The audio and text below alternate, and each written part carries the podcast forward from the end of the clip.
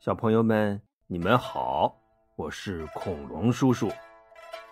上一集我们讲到，夫人孙尚香给刘备呀出了个好主意，说能神不知鬼不觉的回到荆州。刘备听了是既高兴又感动啊。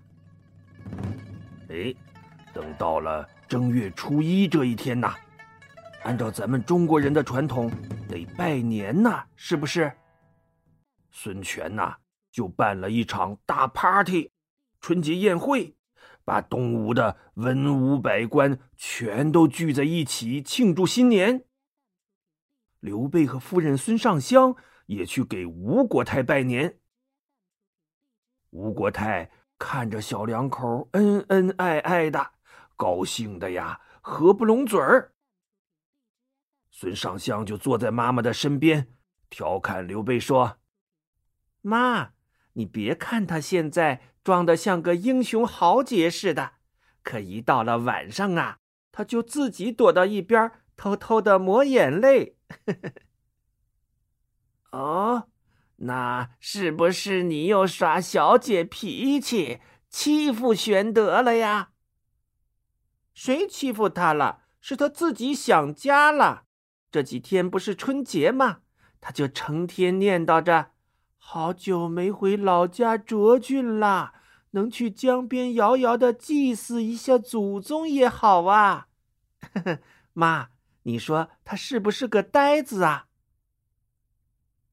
吴国太听了女儿的话，和蔼的说：“玄德真是个大孝子啊，上香。”你既然已经嫁给玄德了，就该多多体谅丈夫啊！今天是正月初一，正是该祭祀祖宗的日子。我看呐，你就陪着玄德去江边祭祀一下吧。刘备呀，早就等着这句话呢，他连忙深施一礼说。多谢国太成全。于是啊，小两口就出了后宫。孙尚香坐上马车，刘备骑上马，快马加鞭的出了城。刘备呀，事先已经安排赵云领着那五百卫兵在城外等着了。他们会合之后，就一起向荆州方向跑去。这时候啊。孙权和文武百官正在宴会上欢庆春节呢，哪儿还有人注意刘备呀？他们吃吃喝喝，一直热闹到晚上才散了席。孙权喝的是酩酊大醉呀。等到终于有人发现刘备逃跑了，却怎么也叫不醒孙权了。一直到第二天天大亮，孙权才醒了酒。他一听，什么刘备跑了，还拐着我妹妹一起跑的，你们怎么不早叫醒我呀？废物，都是废物！快去把张昭和程普他们叫来。哎，不一会儿。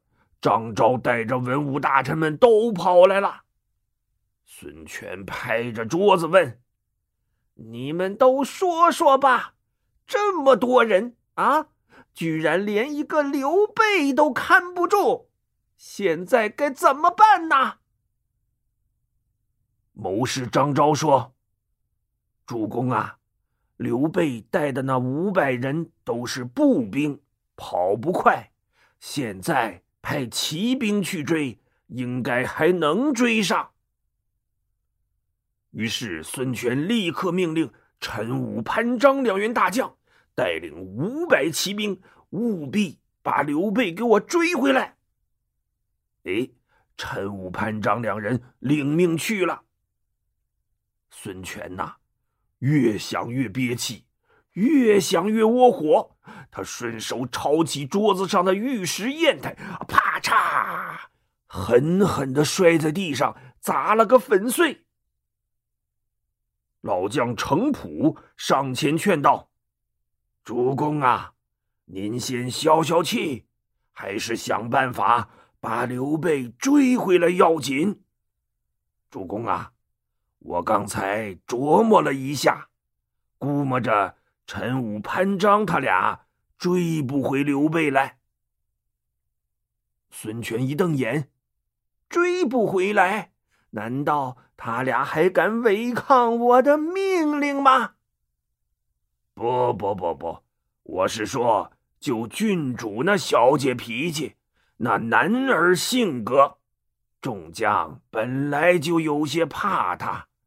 现在他既然能跟着刘备一起跑了，那肯定跟刘备是一条心呐。”这么一来，陈武、潘璋哪敢在郡主面前下手啊？什么叫郡主啊？就是王侯的女儿或妹妹。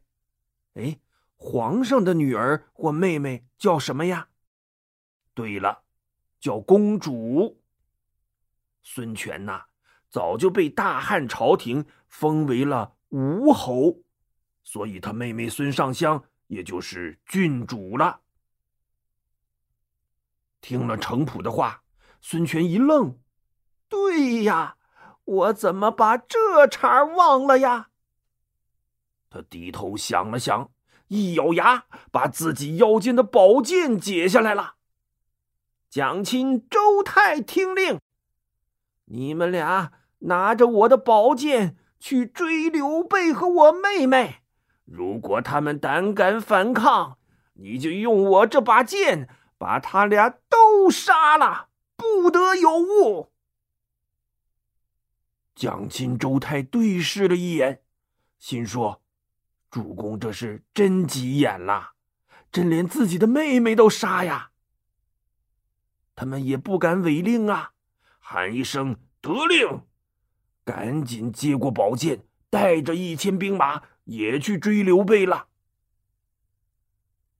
这会儿啊，刘备他们已经跑出去一天一夜了，半路上只休息了两三个小时。眼看着前边就是柴桑地界了，忽听身后马蹄声响，喊声大作。刘备回头一看，不好，是东吴的骑兵追来了。这可怎么办呢？赵云安慰他说：“主公别慌，你们先走，我带人挡住他们。”他话音刚落，忽听队伍前边一通鼓响，从山脚后也转出一队人马，堵住了去路。带头的两员大将高叫：“刘备，快快下马投降！我们奉了周都督的将令。”在这里等你多时了。原来呀，周瑜担心刘备早晚会逃跑，所以特地让大将丁奉、徐盛率人在这里驻扎着。没想到今天还真堵着刘备了。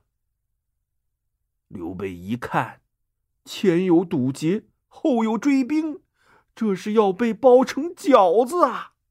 他骑在马上，仰天长叹：“ 老天爷呀！”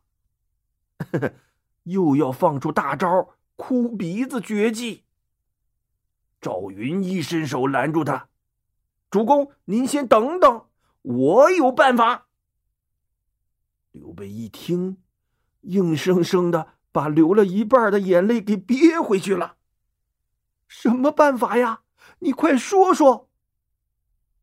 当初军师给了我三个锦囊，之前已经用了两个，都应验了。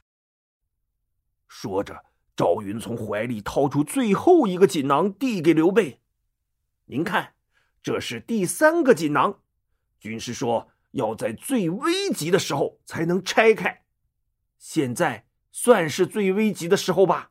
要不您拆开看看，压压惊。”刘备一把抢过锦囊，取出里边的纸条，一看，二话不说，噌的跳下马，噔噔噔跑到马车前。这回呀，他也不管旁边有没有人了，小命比面子要紧啊！扑通就跪下了。夫人呐，现在是生死关头，我就跟夫人实话实说了吧。马车里的孙尚香一听，赶紧挑起车帘说：“夫君呐，你这是干什么呀？有话你就好好说，快起来。”夫人呐，其实你哥哥孙权。并不是真心要把你嫁给我的，这是他和周瑜定的一条毒计，想用你做诱饵，把我诱骗到东吴软禁起来，好夺取荆州啊！可是夫人的胸襟和才德，刘备倾慕已久，这才万死不辞来东吴跟夫人成亲呐。前些日子，我得到消息，说你哥哥还要设计杀我，可我舍不得扔下你自己逃跑啊！我这才找了个借口骗你跟我一起回去。现在咱们后边有你哥哥派来追杀我的人，前边又有周瑜派来堵截的兵马，想来。刘备，我难逃一死，所以就此跟夫人诀别。你就你就随着他们回东吴吧，不要管我了。孙尚香一听就恼了，只见他杏目圆睁，柳眉倒竖，大声喝道：“哼，真是岂有此理！既然孙权……”不把我当亲妹妹，那以后我也不认他这个哥哥了。大不了这辈子再不见面了。夫君不必惊慌，这事儿我来处理。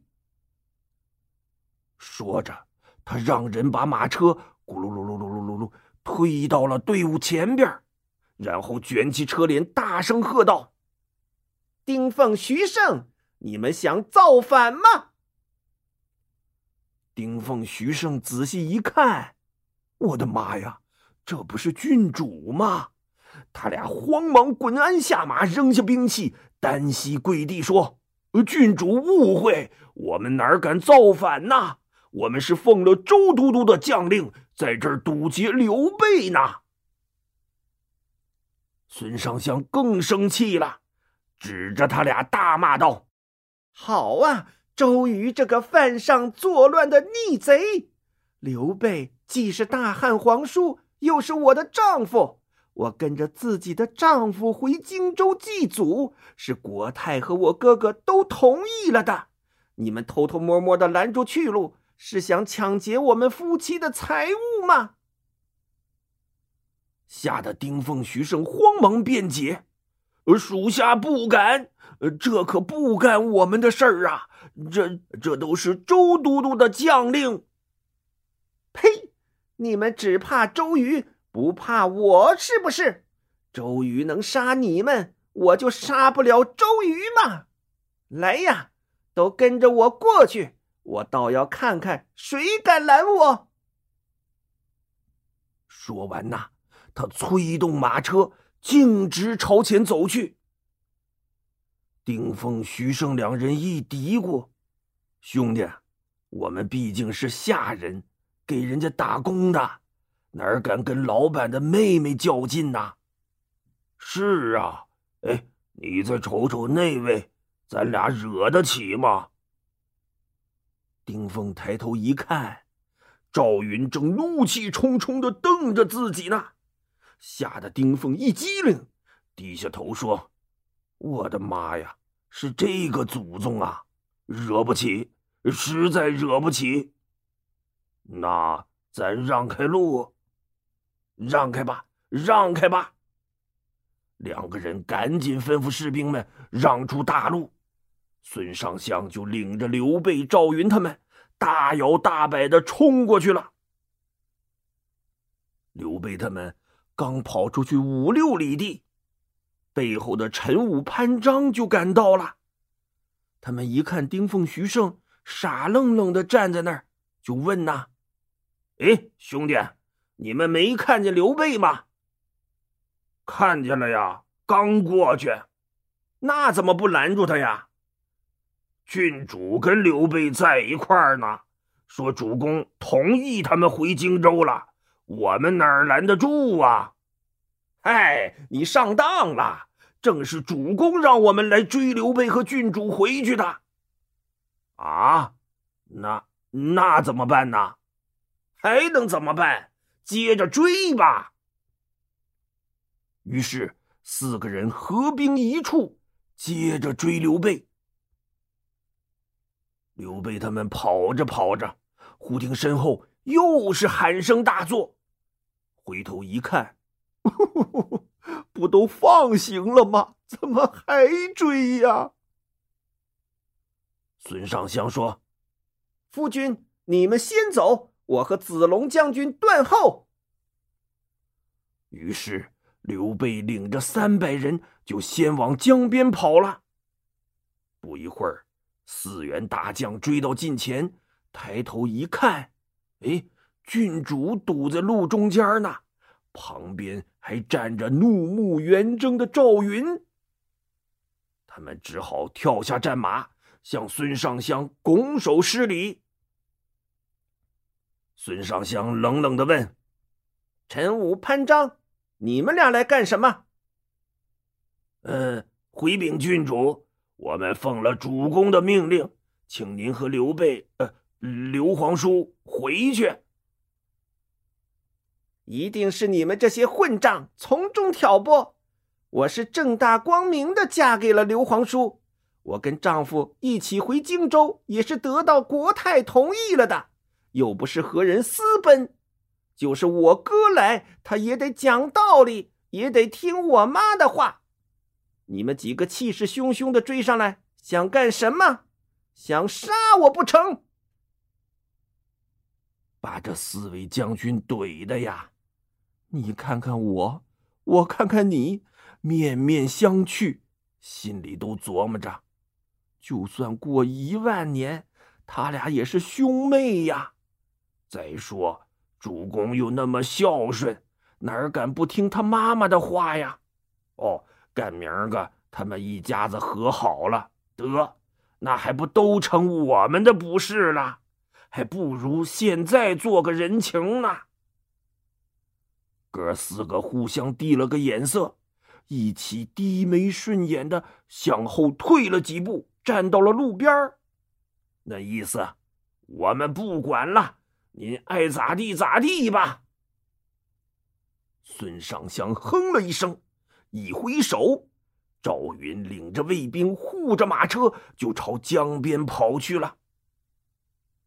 这四位将军眼睁睁看着郡主走远了，也不知道该怎么办好了。追吧，不敢再追了；回去吧，又怕挨处分。他们正纠结着呢，忽然身后又是一阵马蹄声响。一队骑兵像旋风一样，转眼就刮到了跟前。是谁来了呀？正是带着孙权的佩剑来追杀刘备的蒋钦和周泰。小朋友们，你们说刘备能逃回荆州吗？嗯，恐龙叔叔下一集再告诉你吧。好了，今天的故事就讲到这里，小朋友们再见。